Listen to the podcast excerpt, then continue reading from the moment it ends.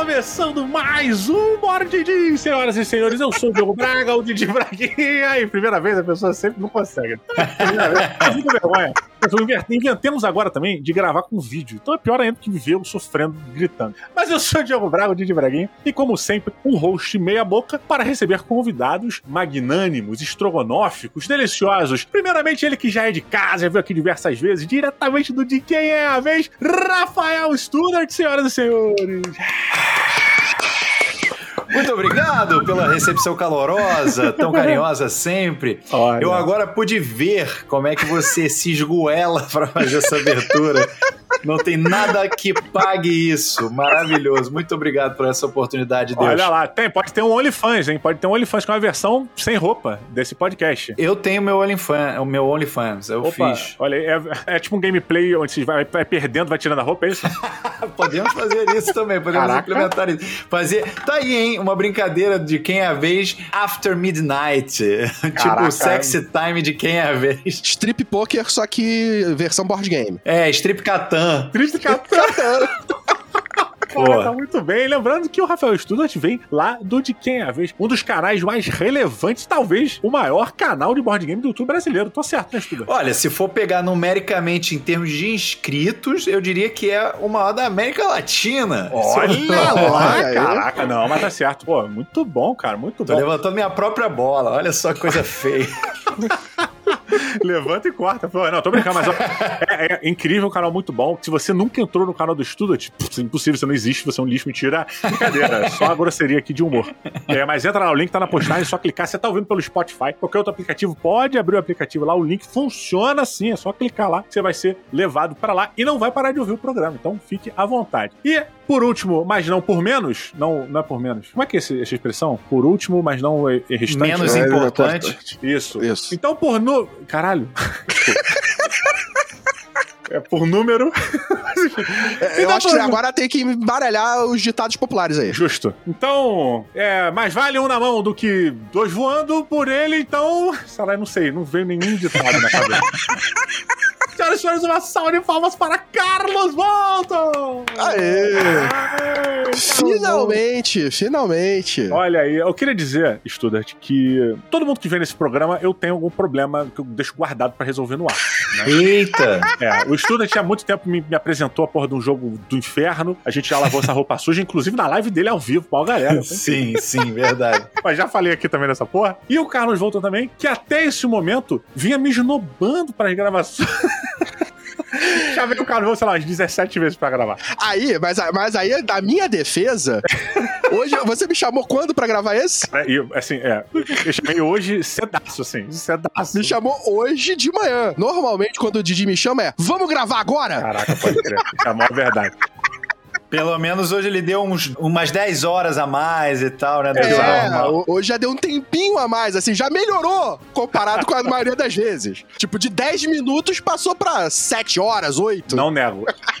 Mas muito bem, olha só. Tô aqui entre amigos, Student Carlos Voltor, porra, pessoas que são aí imersas tanto no RPG quanto no board game. E a gente veio bater um papo aqui mais aberto, um bate-papo sobre as nossas jogatinas, jogos que nós voltamos a gostar, jogos que nós estamos maravilhados agora é, nessa época, jogos que nós apreciamos pela primeira vez recentemente, coisas que estão vendo mesa com frequência em casa, coisas que, gostaria, que a gente gostaria mais, bate-papos e assuntos que vão derivar daí, tá? Bem à vontade, bem solto, pra você botar aí no seu carro enquanto você tá indo pro trabalho ou voltando, pra botar enquanto você tá fazendo aquele cocô ou tomando aquele banho, já que se você tiver uma caixinha de som, a prova d'água, né? Eu, fica, fica a dica, fica a dica. Eu, particularmente, gosto muito, ouço muito os Shut Up and Sit Down enquanto tô no banho, acho fantástico. Mas se não for a prova d'água, é só deixar do lado de fora do chuveiro, não tomando água. Também funciona. Verdade. Isso se você não for estabanado, né? Se você for, o Ministério da Saúde adverte. Adverte porra nenhuma que esse Ministério da Saúde tá uma merda também. Vai advertir porra É verdade, é verdade. Protesto. É, o que o Ministério da Saúde adverte, ninguém segue. É verdade. É verdade. Foi se o tema agora é o Ministério da Saúde adverte. Fumar é bom pra caralho. É, Já muda. Muito bem, vamos para os nossos pequenos recados.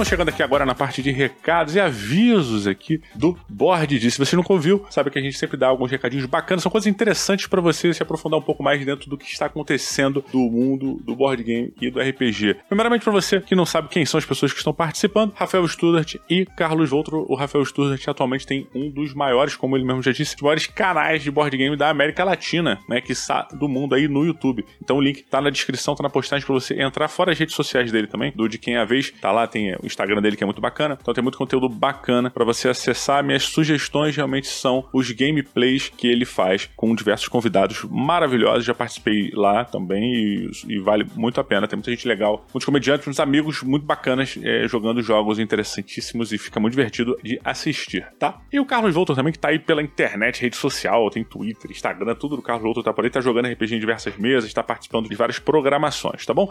Aproveitando que eu estou falando do Carlos Voltor, do Caquim, nós vamos começar uma mesa essa sexta-feira agora, dia 23 do 7, dia 23 de julho de 2021, uma mesa sobre Cthulhu Pulp. O que é Cthulhu Pulp, Didi? É um suplemento de Call of Cthulhu, do chamado de Cthulhu, que é um RPG que veio pro Brasil pelas mãos da New Order Editora, e agora eles estão trazendo esse suplemento. E esse suplemento, ele é interessante porque a gente está envolvido com isso. Primeiro porque é uma ação, e segundo porque ele é um suplemento que ele dá mais poder aos personagens. Para quem já jogou Chamado de Cthulhu, você sabe que o Chamado de Cthulhu, ele é um jogo meio de sobrevivência onde você não tem muito o que fazer contra as deidades, né? Contra realmente os mitos de Cthulhu. Quando os bichos aparecem, cara, é escolher a menos pior das ações que você tem que fazer. Porque é muito legal, é um jogo de terror, é um jogo de horror, mas é um jogo dificílimo dos seus personagens sobreviverem à campanha. Isso dentro do universo de chamado de Cthulhu. Quando a gente vem pro lançamento desse novo suplemento, que é Cthulhu Pulp, ele dá uma abordagem mais aventuresca, mais pulp, como o próprio nome já diz, dando mais poder e, e bufando, né, os personagens principais, os personagens dos jogadores. E aí a gente começa a ter um poder e a gente pode batalhar mais com ele, vira um, uma aventura pulp mesmo. A ideia é justamente essa. Ele é ambientado na década de 1930, então é uma época muito bacana de se jogar, tem a ver com o chamado de Cthulhu, você tem toda a base da parada, só que realmente os personagens aqui são mais poderosos, né? Então você tem toda uma leva de ações e de embates e de propostas de aventuras e de missões que vão mais aventurescas. Não que, não que você não possa ir pro lado do terror. Sim, você tem que ir pro lado do terror também. Só que agora a escopeta dá dano.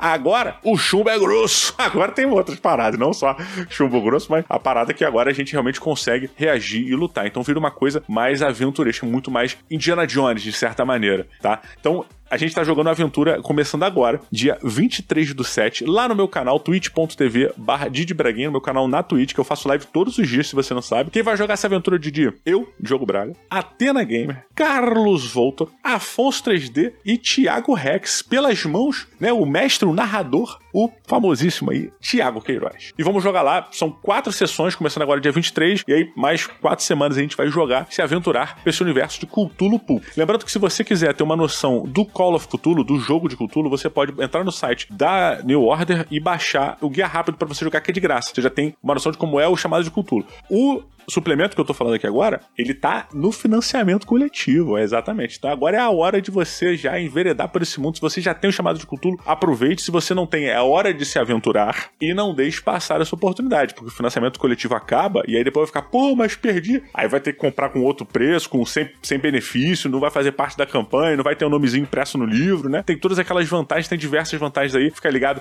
O link tá na postagem, você pode entrar em catarse.me barra Pulp, que você vai encontrar esse projeto lá, tá bom? Mais um super recado aqui. Os amigos da Adoleta Jogos mandaram pra gente dois board games focado pra criançada, muito legal, chamado Floresta Encantada e Arquimedes. A Adoleta Jogos é uma empresa nova que veio com o foco de produzir board games para as crianças. Ah, os adultos não podem jogar, então é proibido? Não, sua anta. Se você pensa isso, é porque você tem que jogar os jogos da Adoleta para aprender, né? Mas, brincadeira, não é uma crítica, é o humor agressivo, tá? Mas, ó, a parada é, a Adoleta é realmente uma empresa que vem com foco em produzir board games para a mulher molecada, pra criançada poder jogar. E o lance, ah, vai ser qualquer tipo de jogo, jogo bosta. Né? Cara, o Floresta Encantada ele é um jogo que foi lançado originalmente em 2002. É um jogo do Sérgio Halaban, do André Azatz e da Silvia Azatz. São, cara, grandes nomes do game designer nacional de board games. E eles lançaram esse jogo lá em 2002. E agora a Adoleta, ela repaginou, ela trouxe a roupa nova pro jogo e fez o reprint do jogo com essa cara nova, cara. O Floresta Encantada basicamente é um jogo onde você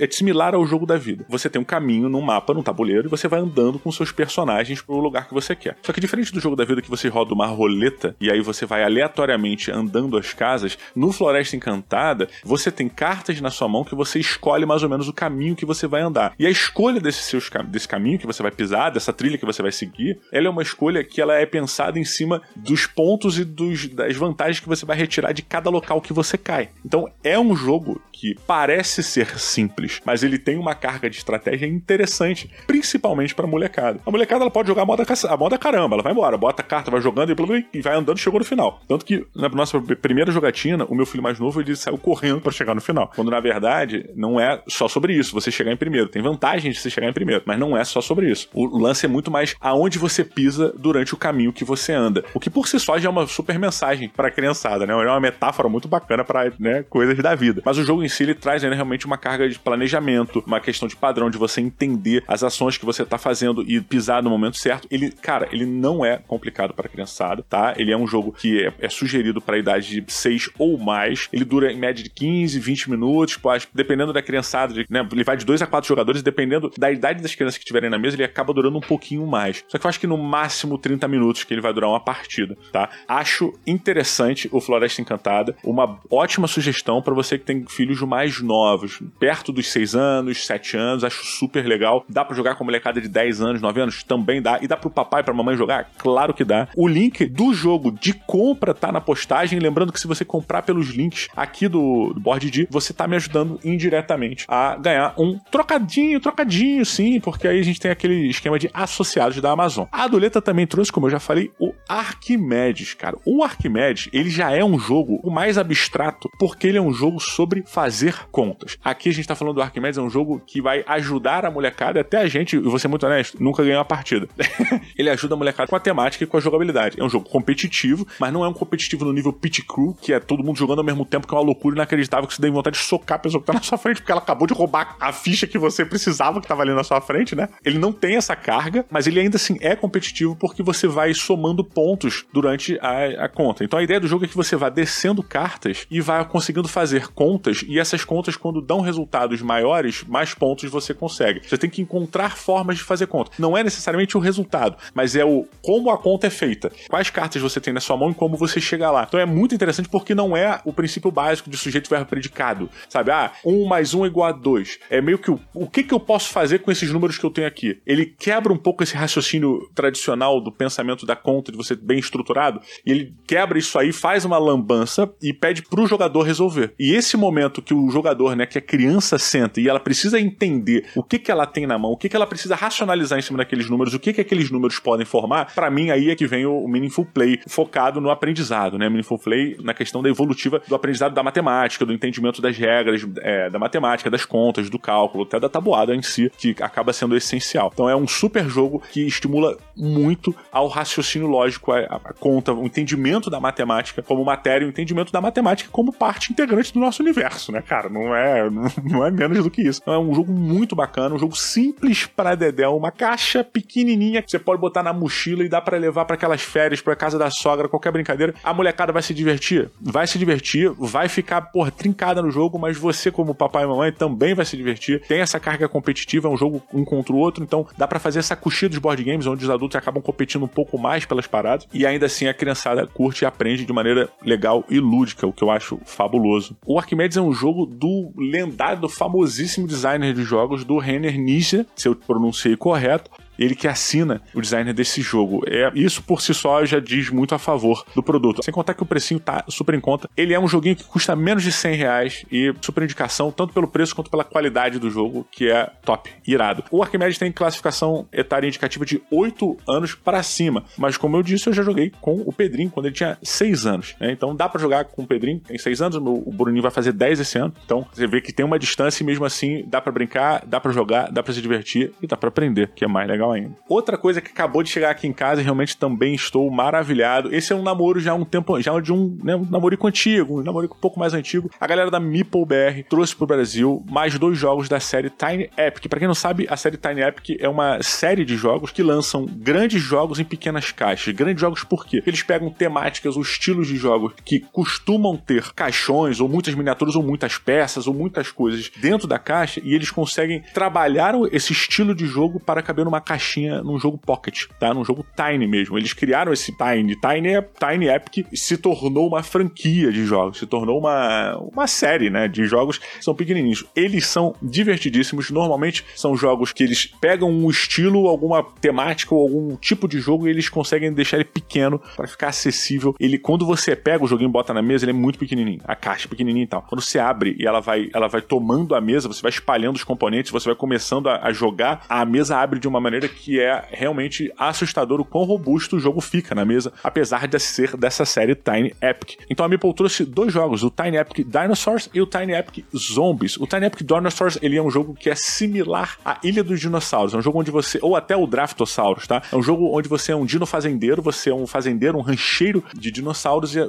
a ideia do jogo é que você vai competir com os seus amiguinhos, suas amiguinhas que estão jogando com você para ver quem produz e quem faz mais ponto com a sua fazenda de dinossauros. Então, em origem, ele é um jogo de fazenda, tá? Você tem que ter animais, reproduzir seus animais, é, transformar ele, vender os seus, os seus bichos, ou simplesmente criar e cuidar deles até o final. Tem diversas estratégias, diversas maneiras de você ganhar esse jogo. É um jogo muito bacana. O meu poder de convencimento para você aqui é: você tem dinossauros de madeiras pequenininhos você tem pterodátilo, você tem brachiosauro, você tem, cara, um eles tem velociraptor pequenininho, ele é do tamanho da minha unha, cara. É, é, lindo, é lindo, é lindo. A gente já fez vídeo lá na live, já fiz uma live inteira jogando com o pessoal do PicPay dos Extravagantes, muito bacana. Para quem quiser conferir um pouco mais, dá uma olhada lá nos VODs da Twitch que vai estar tá por lá. Vou ver se eu consigo pegar isso, publicar em algum lugar. Vou ver se eu, eu vou falar um pouquinho mais dele também na rede social, no arroba underline, que é a minha rede social, o Instagram desse podcast, tá? Dá uma olhada por lá. Mas o Tiny Epic Dinosaurs tá irado, o link tá na postagem também. E eles trouxeram também o Tiny Epic Zombies, cara. O Tiny Epic Zombies, ele é um tipo um zombicide, só que é um zombicide pocket, cara. Com cartas, com meeples,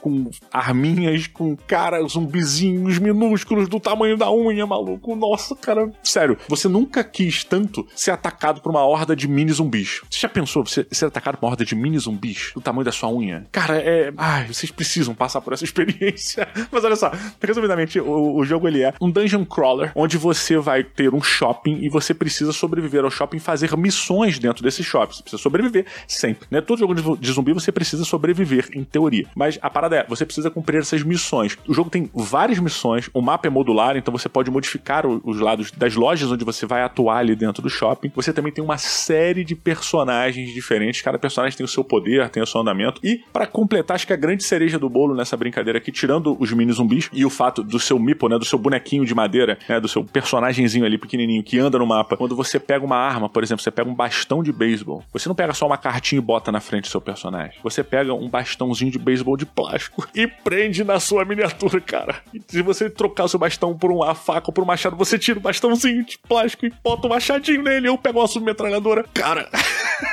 Cara, sério, eu não, tenho, eu não tenho o que falar sobre isso, porque eu sou muito vendido só para isso. Só para isso eu sou vendido, tá? Sabendo que eu sou vendido só para isso, preciso dizer que o jogo é legal, o jogo é muito divertido. A cereja do bolo é, você tem, se não me engano, são cinco modos diferentes para você poder jogar. Várias opções de você jogar isso que trazem dificuldade pro jogo e trazem um novo, um novo olhar para tudo que tá acontecendo. Vale muito a pena você dar uma olhada, tá? Lançamentos aí da Meeple BR, Tiny Epic Dinosaurs e Tiny Epic Zombies. E para fechar esse aviso, que não está sendo nada rápido, pelo contrário, muito demorado, uma notícia bacana, rapaziada. Foi anunciado aí no dia 28 de agosto o DOF Day. O DOF, pra quem não sabe, é o Diversão Offline, que é o maior evento do Brasil de jogos de tabuleiro. E ele vai ser, vai ter uma versão agora online, que é uma homenagem, não é o, o evento em si, é o DOF Day, uma grande homenagem aos jogos de tabuleiro, que vai ser no dia 28 de agosto, ou seja, já já. E você está convidado, ele é totalmente virtual. Você pode participar dos painéis, você pode jogar, vai ter sala pra galera participar de jogatina, vai ter prototipagem, vai ter um milhão de coisas para você poder se interar, passar o seu sabadão aí do dia, dia 28 de agosto. Atento, ele vai das 9 da manhã até as 18 ou mais. O evento principal ele acontece de meio-dia às 18h30, mais ou menos. Mas de manhã vai ter coisa acontecendo, de tarde vai ter coisa acontecendo pra caramba, e de noite também vai ter mais coisa acontecendo em vários locais. Mas fica ligado, por aqui eu vou dar mais notícias, mais recados. Se liga também nas redes sociais do Diversão Offline para você acompanhar mais sobre esse super acontecimento no dia 28 de agosto do Off Day, tá bom?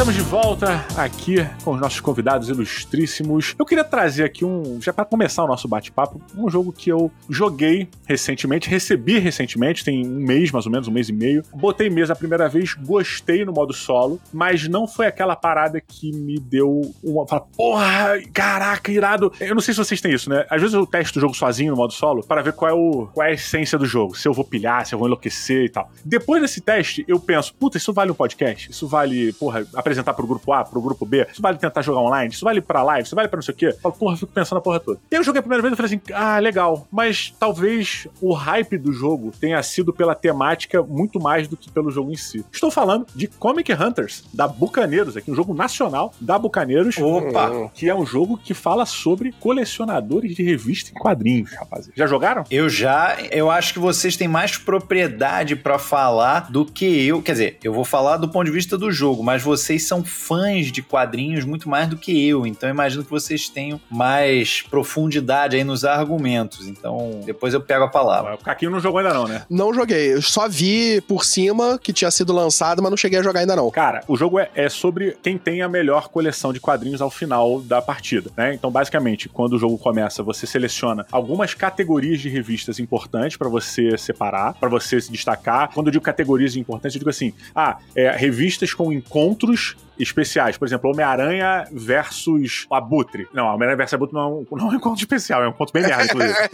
tem, que, tem coisa legal, mas, bem, que seja. É, por exemplo, Homem-Aranha versus Wolverine. Doutor Destino. Homem-Aranha versus Doutor Destino. É Homem-Aranha versus Viúva Negra, sabe? Capitão América versus Doutor Destino, etc. São encontros entre os heróis que estão ali, são considerados encontros é, especiais. Você tem revistas como a primeira aparição. Então, a primeira aparição do Capitão América, por exemplo. Lembrando que o Comic Hunters é um. Ele tem os direitos da Marvel, então ele usa tudo que a Marvel tem. Quadrinhos, né? Que a gente tá falando. Tudo que a Marvel tem de revista em quadrinho, ele pode usar lá e usa com excelência a grande maioria das coisas. E aí, basicamente, tem essa seleção das revistas, quais vão ser as revistas mais importantes da partida. Isso muda por toda a partida. E o core game é: você tem ali meio que um leilão de revistas em quadrinhos, que são as cartas, com as capas das revistas. Toda rodada você vai visitar um local diferente para poder adquirir revistas mais raras e mais importantes para sua coleção. É isso. Então, por exemplo, é, a primeira visita lá é o sebo. Você vai no sebo para garimpar revista em quadrinho. Depois você vai na convenção para né, pra garimpar revista em quadrinho na coleção. Depois você vai na, no mercado online para comprar as paradas. Tem algumas opções. E já me dá gatilhos de passado aí, já me dá Total. muito gatilho de passado. Tipo, ir pra sebo encontrar revista em quadrinho é- é- era dia a dia. Eu saía do colégio pra fazer isso. Cara, eu vou te dizer, a minha primeira jogatina, eu fiquei um pouco de preconceito, não é preconceito, mas eu fiquei muito preocupado da minha nostalgia estar falando mais alto do que o jogo realmente era, sabe? O sebo, o sebo pra mim é a grande parada. Eu nunca fui a evento pra procurar quadrinho, mas a sebo eu ia com muita frequência. A minha coleção do Wolverine, ela basicamente foi feita em sebo. Eu tinha algumas, alguns itens é, picados lá e cá e tal, e aí quando eu fiquei mais rapazote, mais adultinho, eu pude, pô, criar o númerozinho, fazer a parada e tal, né? E ir atrás dos sebos e, e conseguir completar a minha coleção do Wolverine. E depois dei pra um amigo meu que cagou e jogou fora. É, é uma merda. Sempre Eu- acontece um negócio desse. Cara, pra você ter uma ideia, a minha coleção de Wolverine também foi feita em sebo. Eu acompanhava ela a partir de um certo momento e depois fui retroativamente Pegando. comprando em Caraca. sebo, loja especializada. Mesma parada. Tipo, eu fiz isso com Wolverine, eu fiz isso com Super-Homem, Aham. eu tinha Super Aventuras Marvel, todos esses quadrinhos fodas da época, eu comprava tudo e comprava pra trás e pra frente. Eu outro chegou outro dia, eu tava pensando exatamente nisso, tipo, bater uma depressãozinha, eu pensando o quanto de dinheiro eu gastei na minha vida comprando quadrinhos. Eu já pensei nisso em várias coisas diferentes. Eu pensei nisso na época que eu tinha videogame. Eu pensei, eu acho que o mais recente foi jogo de tabuleiro e Pokémon Go, que eu não tinha gasto um tostão até que eu resolvi gastar. E aí, aí eu falei, putz, rompi o lacre, aí ferrou. Só que como eu gosto de sofrer, eu sou masoquista, eu anotei meu gasto. Eu, eu acho que foi papo de mais de 200 dólares, claro, não esse dólar absurdo de hoje em dia, foi o dólar da época lá, que daria, sei lá, uns 600 reais, um negócio assim, mas Sim. ainda assim, numa porra de um Pokémon GO, vai tomar no cu. Não te reprimo de forma alguma. eu odeio Pokémon, não gosto de Pokémon, mas o Pokémon GO me pegou de um jeito Me pegou! Também. também, cara. Eu, eu, ia eu nunca tinha jogado nada do Pokémon, não conhecia é. nada de Pokémon. nada, eu nada. Também, eu também, cara. Cara, teve uma vez, eu lembro que teve um Natal que foi geral né, pra casa da minha sogra, né? E aí, pô, uma galera, assim. Meu irmão, chegou lá, aí os velhos tudo. Eu, meu cunhado, todo mundo. Maluco, celularzinho. Aí, peguei o Charmander, bro, peguei o Pikachu level tal, não sei o quê. E as crianças cagando pra parada, tipo, correndo pela casa, caralho. A gente, não, ó, instalei o aplicativo aqui que eu posso andar sem sair de casa. A gente, porra, seu cheater! Seu cheater não vale! é, cada um dá seu jeito, né?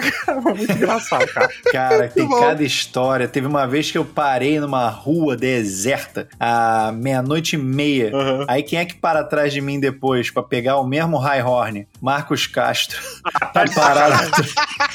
o Marcos, ele ficou viciado nessa parada, né, cara? Eu lembro. Ele que me viciou, esse filho da mãe. Ah, é. É, eu tinha instalado, não tinha dado bola, porque ele tinha falado. Aí eu fui gravar, era na época das Olimpíadas, foi 2016. Aí o, a gente tava gravando um projeto pro Google, tava saindo tardão de lá. Ele falou, cara, vamos lá, instala só dessa vez, na Praça Xavier de Brito tá tranquilo. Era a época que o Rio ainda não tinha virado a chave por causa do, do Crivella, então ainda não uhum. tinha ficado uma bosta o Rio de Janeiro por completo. Aí dava para pegar Pokémon de madrugada sem você ter medo de ser assaltado. A gente ficou parado na pracinha Xavier de Brito, dentro do Sim. carro carro pegando os Pokémon ali, depois saiu isso duas e meia, três da manhã. Aí dali pra frente foi uma bosta a minha vida, porque às vezes, quando eu não tinha instalado aplicativo ainda, né? Eu fui instalar o aplicativo, uhum. sei lá, um ano e pouco depois. Eu cheguei, esse vício durou um bom tempo em mim. Aí eu, eu, eu descobri um site que dizia onde que estavam localizados os Pokémon, mas só que eu tinha que ir lá Nossa. fisicamente. Sim, então, sim. às vezes, tinha um Pokémon raro que dava lá, e ó, apareceu aqui a três ruas de distância. Eu entrar, eu pô, podia ser nove e meia da noite, dez horas da noite, não interessava. Eu via, eu vestia a roupa, entrava no carro, descia correndo, pegava o Pokémon e voltava para casa.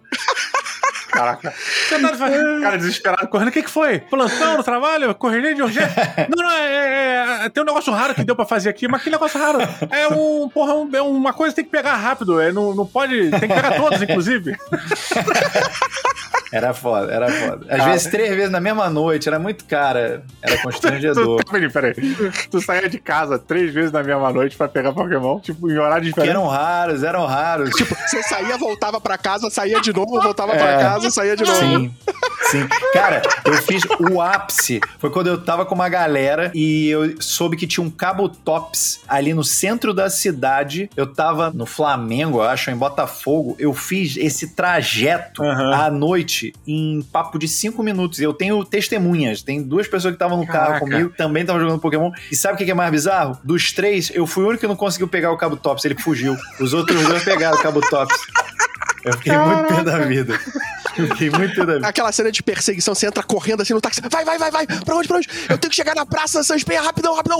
Corre, corre. Aí tu, para aqui, para aqui, para aqui. Espera um pouquinho. Aí Pronto, podemos voltar para casa.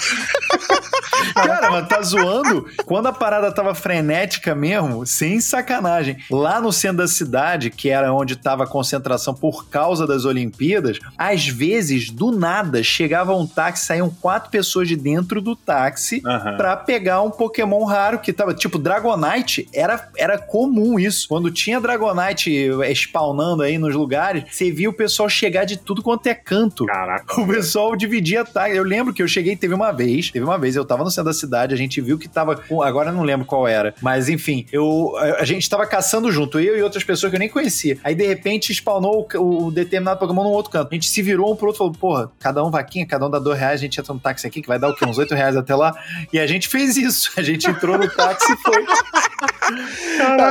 falar que eu não fiquei fora disso, eu instalei também na época das Olimpíadas. e, e, aqui era bom, porque eu moro em, perto do Parque Olímpico. E aqui tinha três pontos fortes de, de Pokémon. Então aqui, porra, a gente conseguia muito Pokémon foda aqui. Caraca. Pô, aqui, é, isso era maneiro, porque nas cidades, né, é, tinha alguns locais que tinham uma interseção, tipo um triângulo das bermudas de Pokéstop, né? Que aconteciam ou de estágios, assim, que você conseguia chegar no determinado ponto da cidade que você virava uma interseção entre várias coisas bacanas. Aqui em Brasília tinha um ponto que era assustador, maluco. Ele ficava, era uma interseção dessa, de Pokéstop com ginásio e tal. Ele ficava lá no, lá no, no Parque Saracubchek, né, que é o maior parque da América Latina, só pra botar alguma coisa maior da América Latina também. Aproveitando aí que tem a vez. Boa. Tá certo, E tá aí certo. tem um parque lá de brinquedos, assim, pra criançada brincar com escorregas, paradas, que é colossal e gigantesco. E tem uma parte que tem umas três árvores pra galera ficar sentada. Meu irmão, ali era essa interseção. Bicho, na, na moral, parecia que tava rolando evento de anime na parada. Mas não é evento de anime sem o público de anime. Um público total, assim, sabe? Tinha, parecia que tava rolando alguma parada, mano. Porque era lotado, cara, de segunda a segunda. Final de semana não tinha como. Mas de segunda a segunda tinha gente ali. Puta, incrível, incrível. Parei de jogar, desinstalei, inclusive, não quero ofender ninguém, mas desinstalei. Instalei Tem também. três dias, mais ou menos, da nossa gravação. Sem sacanagem. Sacanagem. Vocês estavam falando de grana com quadrinho. Eu acho que todo mundo já teve algo que foi muito apaixonado, ou que aquilo mexeu de alguma maneira, porque eu não era, nunca fui apaixonado por Pokémon, mas eu era apaixonado pelo colecionismo da coisa, de Aham. estar. que eu acho que é o que vocês têm com quadrinhos, que a gente, de certa forma, tem com jogos de tabuleiro também um pouco. E eu acho que é a temática do próprio Comic Hunters, né? Que mexe com o Isso. colecionismo mais do que qualquer outra coisa. Total, cara. É isso daí que me pegou no início, que eu fiquei preocupado, como eu disse. Porra, esse jogo é perigoso. Ele é perigoso, cara. Esse jogo Ele é perigoso. Esse jogo é E pra perigoso. você, Carlos, se você ainda tem a tua coleção inteira. Então, é, Te é, falar, eu não tenho mais ela inteira, porque eu tinha na casa de 6 mil quadrinhos aqui em casa. Olha isso. Caraca, Né? parabéns. Tipo, Parabéns. a maior parte em formatinho Aham. eu vendi. Passei pra frente. Vendi, Tá. me, me livrei. Ainda tenho algumas aqui, formatinho. Tá. Formato americano da época do final da Abril, daquelas especiais premium, início Uhum. da Panini. Até 2002, eu comprei quadrinhos na minha vida. Aí eu consegui parar. Olha. Aí, aí eu, tipo, me, me libertei, me libertei, parei de comprar quadrinhos. Aí eu li uma coisa ou outra esporádica online. Aham. Aí tem uns três anos, mais ou menos, que Recaída. dei a recaída. Principalmente porque entrou na minha vida a Amazon. Ah, isso é e isso me destruiu, porque eu consegui comprar, por exemplo, eu não tinha aqueles quadrinhos do Sandman, Tá. os encadernados. Aí a Amazon me mandou uma mensagem: olha, tá na promoção, você não quer? Eu falei. Quero, né? O que, que eu vou falar? Quero. Aí- Reformula a pergunta, por favor. Reformula. é, é, fudeu, eu comprei todos. E aí eu comecei a trocar toda a minha coleção por encadernados. E fudeu, fudeu. Eu voltei a comprar quadrinhos e. acho que só nos últimos três anos eu já gastei quase a mesma coisa que eu gastei quando eu era adolescente comprando quadrinhos. E, tipo, Caraca, eu não ela te comprei nem metade da coleção. Esse é o problema, esse é o problema, cara. Porque a gente migra, né? A gente já é moleque, a gente chama de quadrinho, a gente chama de gibi e por aí vai. E aí a gente fica velho, a gente não quer chamar mais de quadrinho gibi. Aí inventaram o nome Graphic Novel. Graphic novel, porque é bonita. É um nome que é aceitável socialmente quando você é adulto. Aí tu pode voltar a comprar. Olha isso. Muito bom. Aí eu comprei esse ano, acho que o quadrinho mais caro que eu já paguei na minha vida. Hum. Acho que eu nunca tinha pago tão caro pra comprar um quadrinho. Que foi a, a, a edição do Homem Animal, encadernada. Nossa senhora!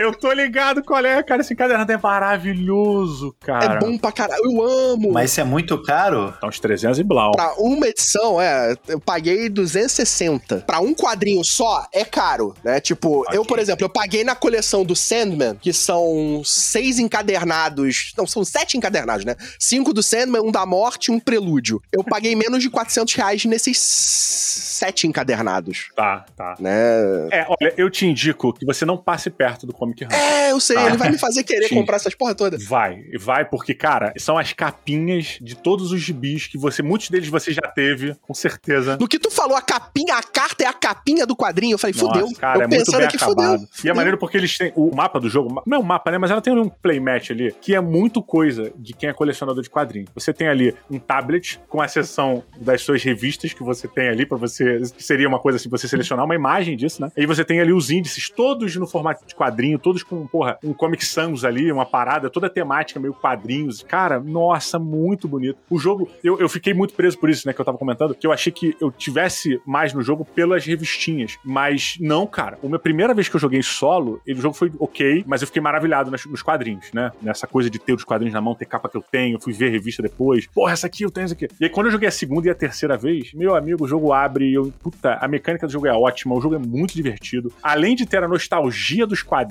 ele é um bom jogo, cara. Ele é um bom jogo. Muito Só divertido. torna ele mais perigoso ainda. Muito mais. Cuidado, cuidado com mais- vocês aí. Não vou avisar que o link tá na, tá na postagem, tá? Não cliquem no link que tá na postagem de compra.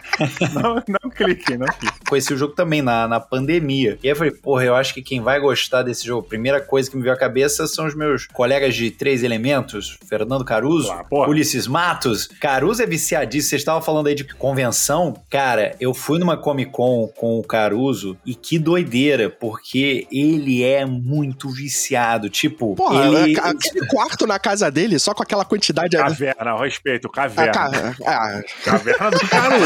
porra. Quando eu cheguei no aeroporto, encontrei com ele, ele tava com uma mala só. Aí eu falei, pô, tu vai só com uma mala? Ele falou, não, é porque tem duas malas dentro dessa mala. É, a ideia. A ideia, ele vai com uma mala vazia. Cara, quando ele volta, tá tudo cheio de quadrinho. Ele realmente vai lá pro final da Comic Con e fica onde tem justamente onde deixaram relegados os, os, os quadrinhos. Ele vai lá e fica catando, peneirando as Passa- relíquias. Maneiro. E, pega e vai pra aquele quarto lá, pra caverna, perdão, é, dele. e é isso, a realidade é. Só que ele é tão incrível, ele é o, é o melhor parceiro pra esse tipo de, de evento, porque é um catálogo, um catatal, né? O negócio com as, as, as opções de painéis e tudo. E ele, baseado no seu horóscopo, sei lá, ele dá uma olhada no seu mapa astral. E aí ele faz todo o cronograma do que que você vai gostar mais de assistir na Comic Con. Então ele prepara. Eu acordei de Caraca. manhã, tinha quase que um, um café da manhã e do lado um programinha que ele fez assim, olha, às 9 horas você vai aqui, às 10 horas... Vá Comic Con com Caruso, né? A É, bateria. ele podia vender esse serviço, ele podia vender esse serviço. Pô, total, eu queria. Pô, eu pagaria. Mas, mas, é, essa, esse catálogozinho isso é muito, era muito importante. Eu, eu lembro que eu tinha a minha coleção cadastrada em Microsoft Access. Caralho. Olha. Porque eu tinha que saber o que, que eu tinha. Pra quando eu ia nos sebos, Sim. tipo, poder saber o que selecionar. Porque a quantidade de vezes que eu comprava coisa que eu já tinha, repetida, era também enorme. Pode crer. Quando eu fui reorganizar tudo aqui pra passar pra frente várias coisas, eu peguei e fui fazer a parede aqui de trás. É toda feita de quadrinhos. Uhum. E de revistas que eu tinha, e a maioria delas que eu tinha repetidas. Aham.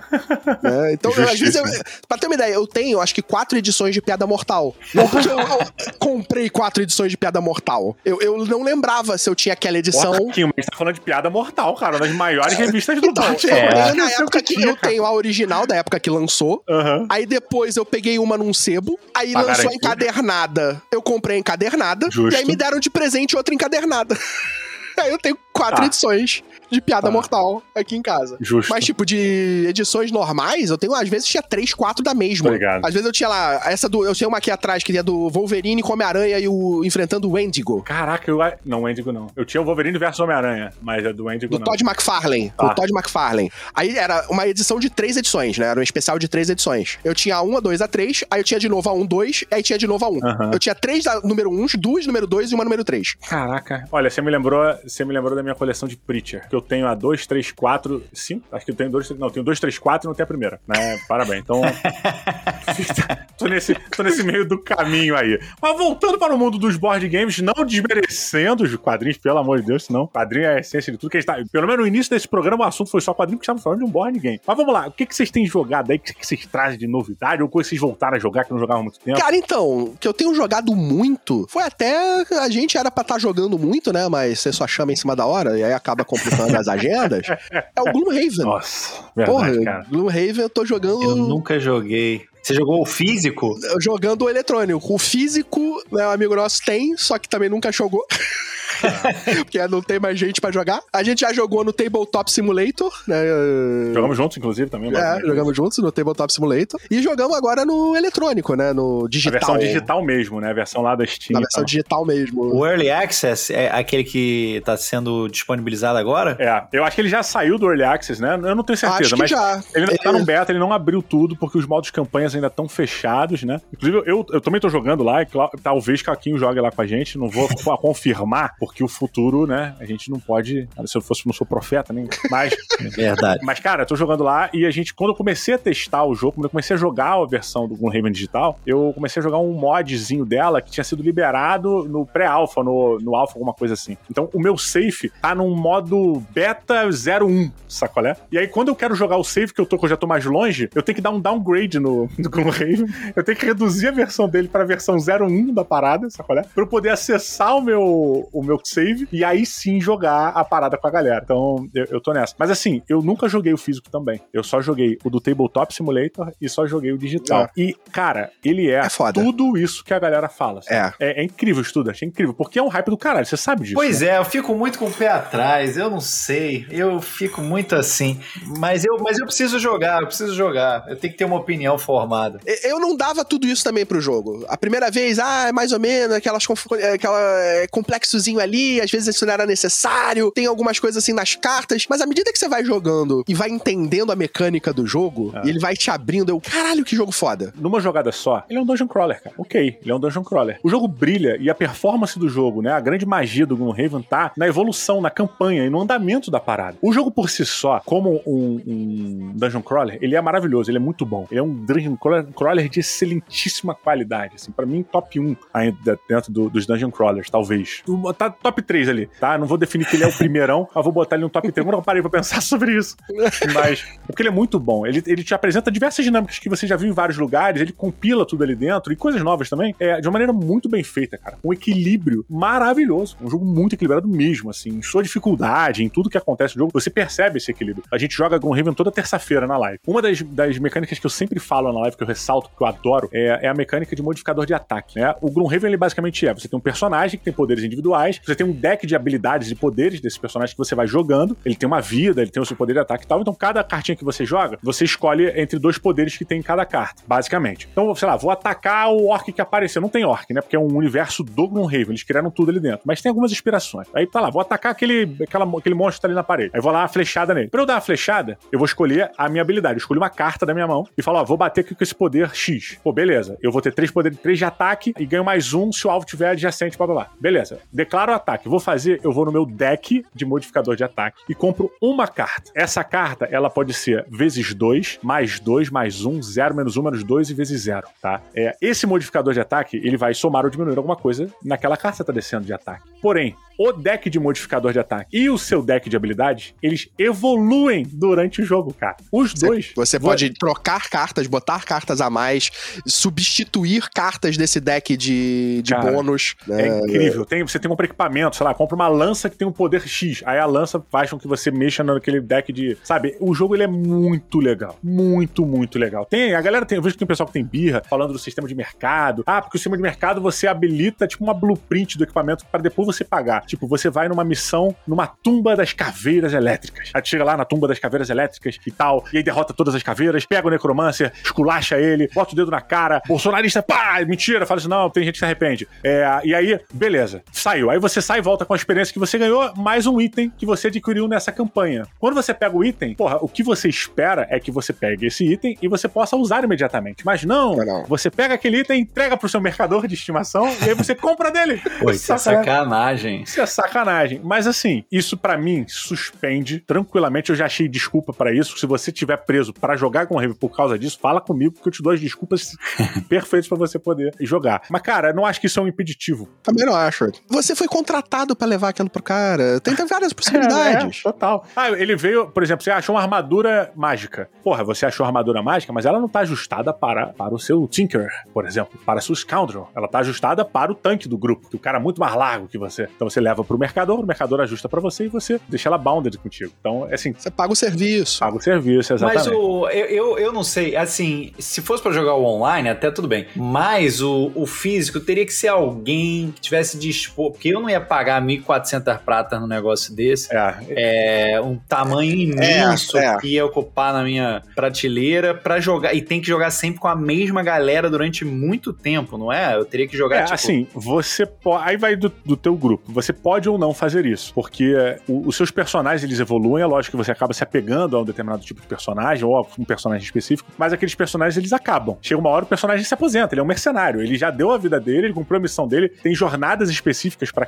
todos os personagens. Cada personagem. É. E aí ele simplesmente vai embora. E aí você pega um outro, sabe qual é? Pra jogar. Então, Ah. assim, ele tem uma riqueza. Você vai desbloqueando personagens novos, cara, o que faz com que, pô, tranquilamente dê pra você botar novos jogadores na mesa. Mas a minha primeira sugestão, Estudas, é que ele é um jogo, não é feito pra tu comprar sozinho, saca? Eu acho que é um jogo pra grupo comprar. Da galera. É o jogo É. da galera. O grupo investe junto na parada. tá? Eu só acho sacanagem, porque assim, durante 10 anos o Twilight Struggle ficou em primeiro lugar e eu fiquei felizão, porque era um jogo que com, com 180 reais na época, né? 180 Aham. reais você comprava e tal. Depois tá, foi pra 300, foi um pouco mais caro, enfim, não lembro. Mas você teve 10 anos pra conhecer o jogo, era um jogo especificamente pra duas pessoas, Sim, relativamente guerra, né? barato, jogo de guerra. Aí veio o Pandemic Legacy, já foi, foi ali que começou a onda dos Legacy, e ok, já era bem mais caro, e era isso, né? Você jogava, era campanha, 12 meses, quer dizer, 12 é, cenários, 12, enfim. Uhum. E, porra, desbancou Acabou. o Twilight Struggle. Aí, aí, aí acabou, acabou o jogo. Aí depois veio o Gloomhaven, que é mais caro ainda, maior. Parece que agora, pra você ser o primeiro lugar, não precisa ser uma puta mecânica, ele tem que chama- encher os olhos, a pessoa tem que, tem que ser um negócio grande, caro. Mas aí o teu preconceito contra o jogo, porra. Aí, porque, pô, você. É, é bizarro. No anime que você tem isso. O cara vira pra você e fala assim: Porra, Studart, você precisa assistir Jojo Low Low Rock. Você fala, porra, mas por que não, cara? Eu, ah, eu já assisti uns dois episódios. Não, não. Você precisa assistir 70 episódios. Depois de, do, do, eu não sei falar, 80 episódio, aí ele engrena e, cara, e é irado. Aí tu fala, bicho, se eu fosse de 70 paradas pra ver o bagulho, caralho, mano. É, mas, é, mas, cara, o Gloomhaven tem, um- tem um pouco disso. Sacolé dessa coisa de fã de anime. Você precisa vivenciar as aventuras. Você precisa meio que. É um RPG. Entenda que ele é um RPG-like, né? E você precisa passar por aquilo. Porque você vai se apegar. Você vai entender, você vai evoluir. Você vai conhecer aquele ambiente. Você vai ser seduzido. É, os personagens são bem equilibrados, são interessantes, né? A mecânica do jogo é legal. Ele te cativa. Como é aquilo? Eu nunca joguei também o físico, né? O mais perto de jogar o físico que a gente teve foi jogar no tabletop, né? Que é o que se assemelharia mais da gente ter que organizar as cartas, fazer os cálculos das coisas todas. Você tava falando desse negócio de ter que ver até o heptagésimo episódio e tal. Isso me lembrou uma piada do, do Henrique Fedorovic, comediante, que Ah. ele falava sobre quando ele foi comer comida japonesa, que ele Ah. não gostava, não tinha a menor vontade e tal. que Ele tinha levado a garota. Era, eram outros tempos, então a piada a- hoje em dia talvez tenha caducado. Mas ele falava, porra, aí eu saí com a menina e tal, blá, blá, blá, e aí tava querendo transar com ela. Enfim, resumindo a história, né? Porque é sempre horrível você fazer texto dos outros, mas falar, né? Porque você não vai falar com a mesma intenção, com a mesma coisa. Mas enfim, ela tentava convencer ele de que, cara, no início é ruim, mas aí você começa a comer um pouquinho e tal, você vai se acostumando, vai se acostumando. Quando você vê, você já tá comendo comida japonesa e gostando. E aí ele fez o paralelo com dar a bunda, obviamente, né? No início, porra, você não vai.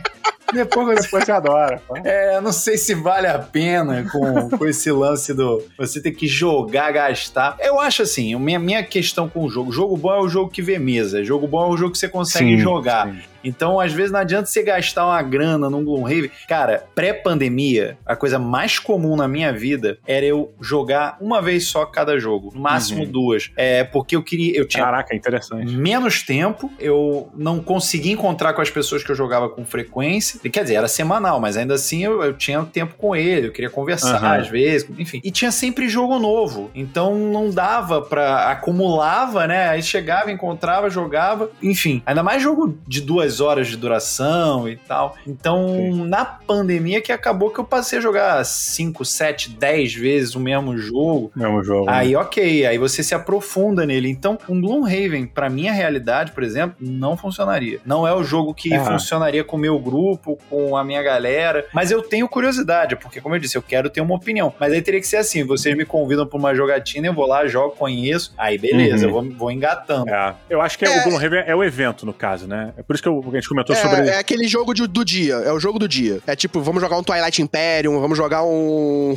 É, é o jogo que você vai gastar aquele dia pra jogar. Sim. É, mas isso você, você pode jogar, passar o dia inteiro jogando várias campanhas, que é uma parada. E a minha sugestão é fazer disso um encontro semanal. A gente tem um encontro semanal do Gloomhaven, que é, é o dia tirado pra jogar Gloomhaven. Eu jogo uma aventura de Gloomhaven, uma missão de Gloomhaven toda terça-feira. E, cara, já tô nisso, vai, tamo indo pro quarto mês lá na live. É, Caraca. então, é isso mesmo, tamo indo pro quarto mês. Então, cara, meu irmão, eu não sei se eu fosse bom em matemática, eu te diria quantas sessões a gente já fez.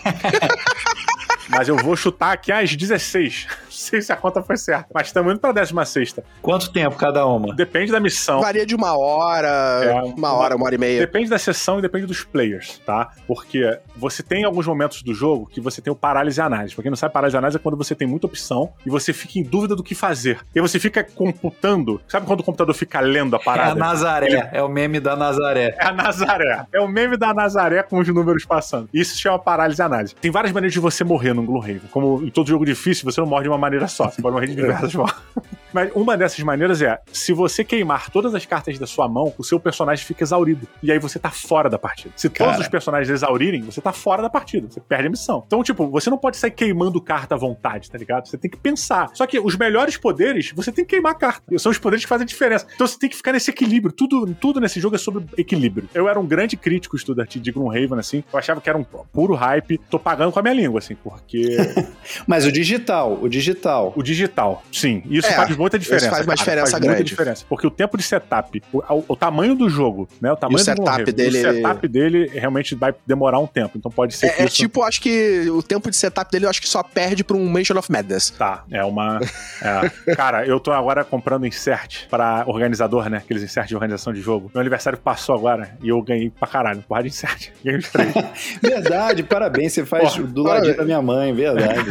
cara, obrigado, obrigado, cara. É, mas, bicho, e, e eu tô nesse, na- nesse novo amor. Porque, cara, tem jogos que eu jogo com mais frequência. Eu, eu sou um amante realmente do Ameritrash, né? Dos jogos temáticos pra galera que quer mudar o nome. É, gosto bastante de Ameritrash, adoro. Eu gosto dessa temática, eu gosto dessa estratégia, eu gosto de jogo de estratégia com personagens, sabe? Botar, botar o bonequinho aqui, vem pra lá, pra lá. Adoro essas paradas, adoro Wargame e tal. É, e, cara, e tem jogos que eu realmente jogo com muita frequência. Porque, assim, eu ensino as crianças a jogarem aqui, a gente até muda algumas regras. E eu, às vezes, deixo de jogar aqui em casa pelo setup. Tanto pra montar quanto pra desmontar. E quando eu descobri os inserts, fica o jabá pra bucaneiros aí, excelente insert. A hora que fizerem organizadores de plástico, insert de plástico, ou aquele de EVA, que nem lá nos Estados Unidos, que eu acho que é EVA, porque o da Bucaneiros é maravilhoso, só e realmente diminui muito o tempo de organização Uhum. e tal, mas o problema é o peso, né, que fica mais é. pesado, consideravelmente mais pesado. Imagina um Gloomhaven cheio de insert de MDF. A gente usa pro Twilight Imperium, a gente comprou aqueles que são. Geralmente que guarda. As pessoas fazem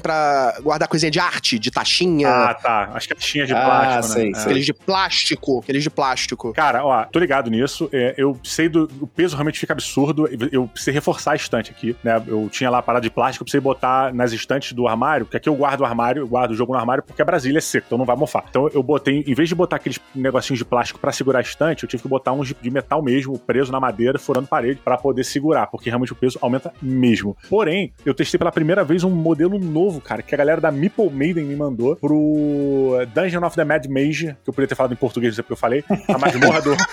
A masmorra do Mago Louco. E a- o grande lance é, eles são mais leves. É tipo um MDF mais. Não sei se é um MDF, mas é uma madeirinha mais fina. E, puta, eu fiquei preocupado. Falei, pô, vai ser mais fino, vai quebrar fácil. Cara, a priori não. Ela tem a mesma, parece ter a mesma resistência do MDF tradicional, né? Daquela madeirinha mais tradicional. Que a Maiden tem também, o pessoal do Bucaneiros tem também. Mas ele é bem mais leve, bem mais leve. O meu Mansion of the Mad, o meu A masmorra do Mago Louco, desculpa se eu tô falando inglês, é, ele ficou pesado sim, não tem como não ficar, mas não ficou tão pesado quanto eu acho que ficaria com o mais tradicional. Então é uma, uma opção, saca? Que tem que ser levado em conta. Tem que ser levado em conta sim. Se você puser é, organizador em todos os seus jogos, o peso da sua coleção vai duplicar se bicho. A gente jogava direto do Zombicide, né? Sim. Todas as versões, com todas as miniaturas, daquela porra toda. A gente chegou até a fazer um mapa de 16 Nossa pra, pra 16 jogadores. Parada, tipo, Maneiro. juntava três mapas diferentes. Aí botava.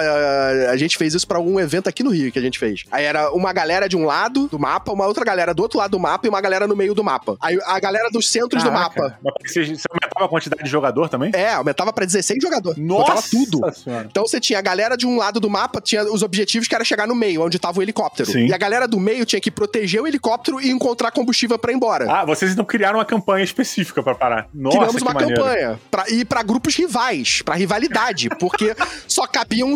É, a gente só botou que só podiam sair seis pessoas no helicóptero. Caraca, vocês puseram um PVP na parada. Isso me lembra um jogo de zumbis. Foi um dos primeiros jogos de zumbis que eu peguei, chamado Zombies, que era um jogo de zumbi também, um jogo de caixinha pequenininho. Ele é baratinho lá fora, mas ele vem na caixinha e é mais ou menos isso. Somos sobreviventes da parada e a gente tem que ir até o helicóptero. E ele é semi-cooperativo por causa disso. Só uma pessoa consegue pegar o helicóptero e ir embora. Só tem uma vaga no helicóptero. Então você vai meio que todo mundo se ajudando, porque não tem muito como você enfrentar uns zumbis sozinhos. Só que quando chega no helicóptero, maluco, É, é pega aí, pra capar. pô, pega pra capar. Sabe qual é? E é maneiro porque ele também é uma penca de zumbis, cara. Tem um camarada meu, eu já até falei aqui no programa, que ele, ele foi pra Flórida, pra algum lugar, é, e aí trouxe de presente, sabia que eu tava jogando, tava amarradão, e ele trouxe de presente uma caixa, né, com 200 zumbis é, fosforescentes. Caralho. Foda. 12, cara, é muito maneiro. Era 200 ou 100, perdão, não sei exatamente. Tem até hoje. E aí ele brigava no escuro, só que no escuro não dava pra ver porra nenhuma, então meio que... Cara, o que eu eu gostava muito de zumbi, ainda gosto bastante, era o Last Night on Earth. Porra, cara, sim. Até hoje eu não joguei. Até hoje eu não joguei. Porra, eu também não, Eu cara. gosto muito dessa temática, porque é muito filme anos 80. Sim, É, sim. é muito a temática filme anos 80 de terror, fazendinha, cidadezinha pequena. Você joga com sobreviventes, são pra até seis pessoas. E uma pessoa é o cara, né? É, seis pessoas, quatro são sobreviventes e dois são zumbis. Tá. Controlam os zumbis no mapa. Tá. Ele, ele tem, é porque eu acho que, eu não sei se é Last Night on Earth, tem um outro jogo, cara, que eu acho que a Sherlock lançou, que eu tô esquecendo o nome agora, que é um mapão maneiro de um parque, assim, tipo um Yellowstone, assim, é, que tem ali a, a parada de camping, administração, e caramba, e você fica meio que Interpol, tem uma pegada de Interpol. É esse é o Last Night on Earth? Não, não, não. Esse Porra. não é daquele de inverno? Não, não sei Não, agora. esse, esse Dead of Winter? Dead of Winter? É, não, Dead of Winter, ele, ele é outra pegada. Ele é um, um jogo de, de decisões morais e éticas e tal. É, você tem objetivos de mapa diferentes. Aí você tem um objetivo que é achar o combustível, a chave do caminhão pra poder fugir da cidade. Sim. O outro cenário é matar, sei lá, quantos zumbis. né? E aí você tem o tempo do jogo é até o amanhecer. Tipo, Tá, você maneiro. tem que fazer a missão até acabar o dia, acabar a noite, né? Porra, eu acho legal, cara. e o Last Night vem da parada. Você chama o Last Night on Earth, é uma carta que os zumbis podem jogar contra os heróis. Eita, nós. Que é, se tiver dois personagens no mesmo quadrado do mapa, o zumbi pode jogar esse Last Night on Earth, e aí os dois perdem a ação, porque eles estão ali tendo experiências carnais na sua última noite na Cara, Terra. perfeito. Como um bom filme B de terror. Como um bom filme B de terror. Muito bom. Cara, essa dinâmica é muito legal. Tem um jogo bacaninha que vale citar sobre essa temática da galera da Geeks and Orcs, cara, do Renato Simões, que é muito divertido, bem simples, assim, não, não espere um jogo grande nada, chamado Por favor, não cortem a minha cabeça.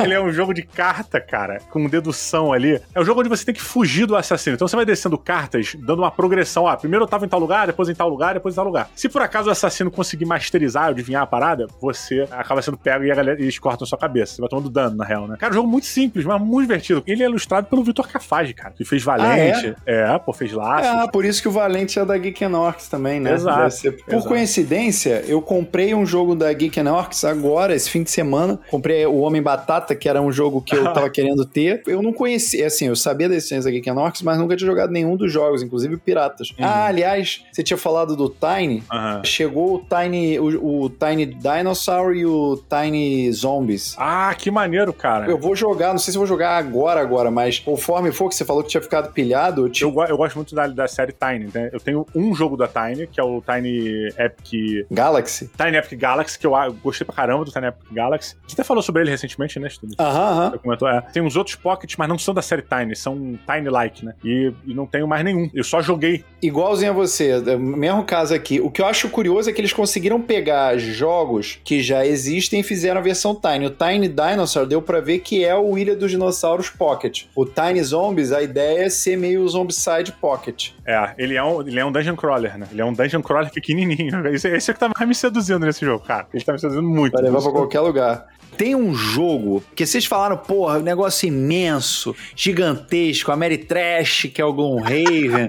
Aí vocês falaram de um nacional maravilhoso, que é o Comic Comic Hunters. Hunters. Eu vou trazer, então, vou trazer pra realidade dos euros aqui um jogo que é um classicão, que eu também, assim como o Didi, tive a oportunidade de comprar muito mais barato, mas não comprei. E assim como Voltor, eu tive a primeira vez que gastar uma grana que eu jamais imaginei que eu fosse ser capaz de gastar num jogo de tabuleiro. Estou falando de Food Chain Magnet. Food Chain? Caraca, cara. Isso é um clássico. Isso é um jogão que a galera nunca joguei, nunca vi esse jogo ao vivo, mas eu já. Peraí, vou te mostrar. Inveja agora para quem tá ouvindo, que não vai ver. A arte é bem maneira, ele é pesado, ele tá com uhum. insert da Bucaneiros aqui. É, eu comprei usado, tá? Uhum. Comprei usado. Fiquei bolado, mandei mensagem, dei, dei avaliação neutra pro cara, porque.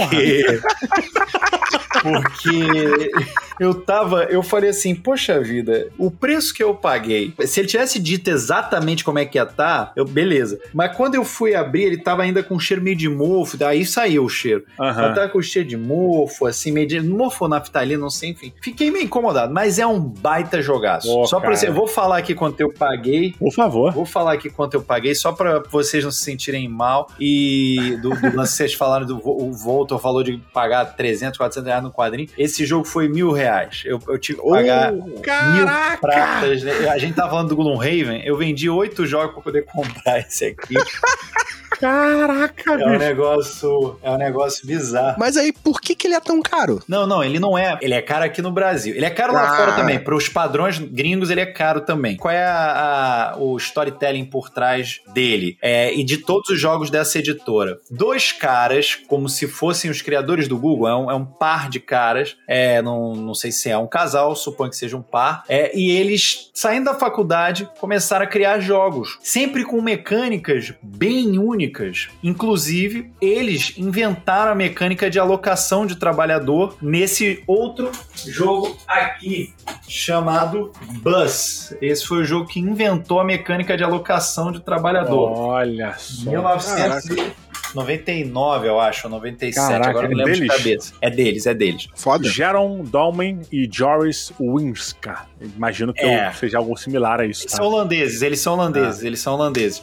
E aí eles montaram a Splotter. Tanto é que as pessoas falam Feld, falam Kinese e tal, mas falam Splotter. Mas quando fala Splotter, tá falando dos dois. É, e a Splotter, ela é bem. Eu fiquei apaixonado. Eu joguei. O primeiro jogo da Splotter que eu joguei foi o Food Chain. E me apaixonei de cara. Caraca, que legal. Aí eu quis pegar todos os que eu consegui pegar, ainda mais porque o Fel, é, que é designer de jogo e tal, uhum. etc., ele, ele é apaixonado também pela Splotter e começou a me botar pilha. E eu falei, cara, e cada jogo da, da Splotter era mais mil reais, que eu tinha que vender ah. mais oito jogos para poder comprar. Era um negócio de louco. O Food Chain, Studart, tá 200 dólares na Amazon. É. Então, o preço, quando ele foi lançado, eu acho que foi em 2015, o preço de todos os jogos da Splotter, quando eles são lançados, é de 75 euros, já com o VAT uhum. lá com imposto. Por quê? Porque eles fazem uma tiragem de tipo 300 cópias. É, é totalmente fora da realidade dos jogos de tabuleiro na Europa, que botam 5 mil, 10 mil cópias e tal. Não, eles fazem 300 cópias, meio caseiro, entende? Sim. E aí já é caro assim. O Food Chain, quando, quando você, tipo, até 2019 e tal, você encontrava por uns 100 dólares e tal, que é uhum. caro pra realidade dos jogos, mas Sim. aqui pro Brasil não é.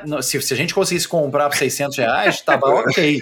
É. O problema é. Do preço dos jogos aqui hoje, tava é, tranquilo, é, 600 reais. Exato, exato. Só que aí acontece que ele super valoriza. Pela tiragem mais baixa. Pela tiragem mais baixa, é raro de encontrar todo mundo. Mesmo você vendendo um usado, ainda assim você consegue um preço bom. Mas, cara, é delicioso. Esse é um jogo que as regras, todos os jogos da Exploiter, o manual não tem muita regra, no sentido, uhum. é, são poucas partes. Parece um artigo científico, não tem muita ilustração, isso é chato. Mas ele é bem direto ao ponto, e uma vez que você entende a regra, é fácil de explicar, porque são, tipo, eu explicaria para vocês o Food Chain muito facilmente, que é quase um algoritmo, é uma sequência de passos que você tem que fazer. Pô, interessante. Só que dentro de cada um deles tem um mar de possibilidades que aí entra a estratégia do jogo. Então, por uhum. exemplo, você tem o passo que é contratar uma nova, quer dizer, contratar pessoas, não necessariamente uma. Cara, aí você vai, na hora de contratar, foi por você... isso que eu vendi meu pai para o mercado de Enfim, eu não tô, tá tudo organizado aqui, não vou fazer isso. Por isso que eu comecei é... a fazer iFood, né? Entregar iFood para poder complementar a renda. Isso aqui, Pensa... na verdade, que vocês estão vendo é só um cenário em. em,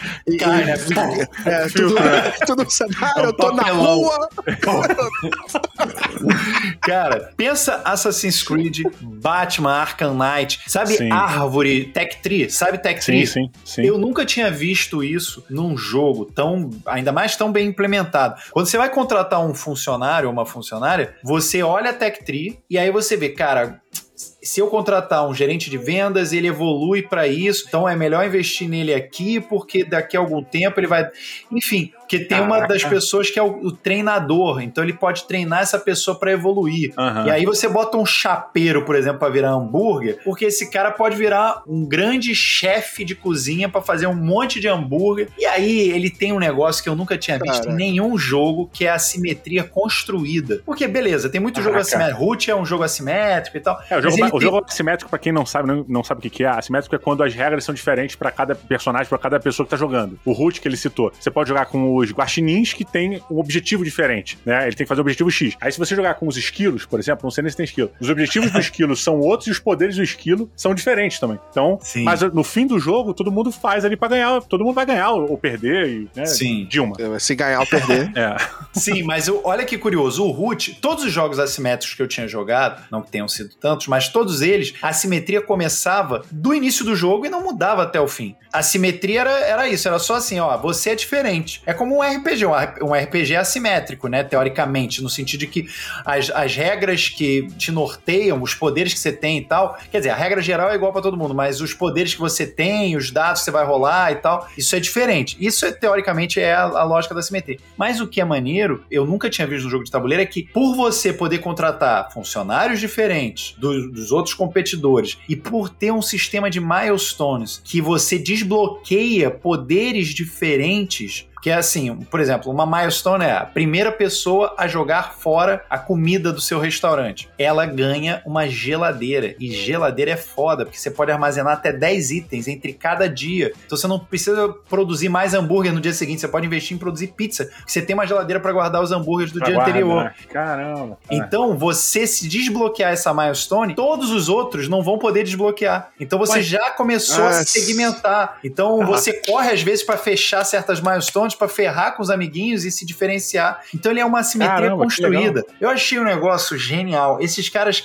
é, é, muito doido. É muito doido. Eles têm. Porra. Cada jogo deles, é, é, eles criam um negócio assim. É, Olha, eu tava juntando 1.400 reais pra comprar Golden Rei. Agora eu já tenho que aumentar a quantia acumulada. É, só vai ter que aumentar 2 mil, mil reais aí. É, Bota 2.400 reais. Compra o Blu-ray e o Food, o Food Magnet rapidinho. Você, quando você vier pro Rio, a gente marca nós três aqui para jogar, porque é um negócio que é maravilhoso. É o momento da guerra do preço. Guerra Olha. do preço, porque você tá lá montando a sua. A ideia é, você quer ser um magnata do fast food. Então você tá montando a tua, a tua cadeiazinha ali de fast food. Então você começa 10 dólares o hambúrguer. Mas eventualmente, na hora que chega pro consumidor comprar o hambúrguer, ele vai ver assim, pô, peraí, mas quem é que tá vendendo mais barato? Aí vamos supor que todo mundo esteja vendendo a 10 dólares. Beleza, mas quem é que tá mais perto de mim? O consumidor pensa nisso tudo. Caraca, que legal. E aí ele vai comprar o hambúrguer de quem tiver mais perto, for mais barato, tiver Melhor. garçonete, tem esses negócios. Então Entendi. tudo influencia. E aí no fim das contas ganha quem tiver mais dinheiro, obviamente. Cara, ele é muito próximo do que seria a realidade. Claro, com as devidas... Faz um simulador ali, né? É um simulador. Eu acho que quando fosse, quando, se a gente marcar de jogar esse jogo, cada um tem que pedir de uma cadeia de restaurante diferente. Boa. pra, boa. pra incorporar Porra, a, a, disputa. Pra incorporar a disputa. Girafas.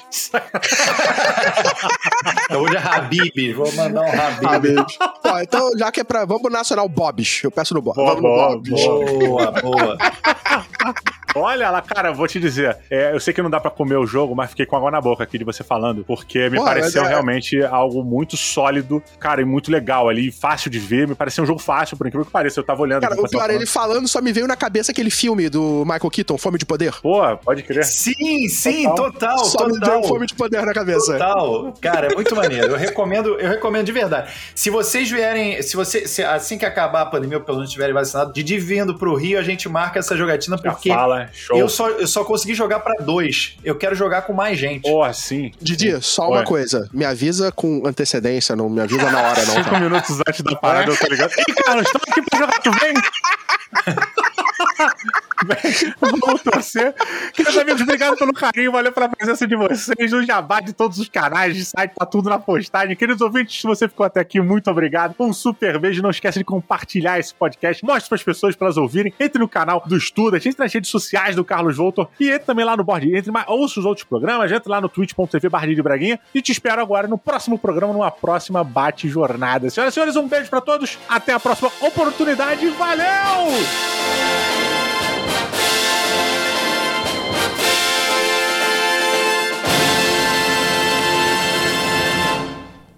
Dentro da minha, do meu cronograma de gravação, tá lá, gravação. Eu, isso tá agendado com o Studart desde a semana passada. Aí tá lá, gravação. Studart Voltor.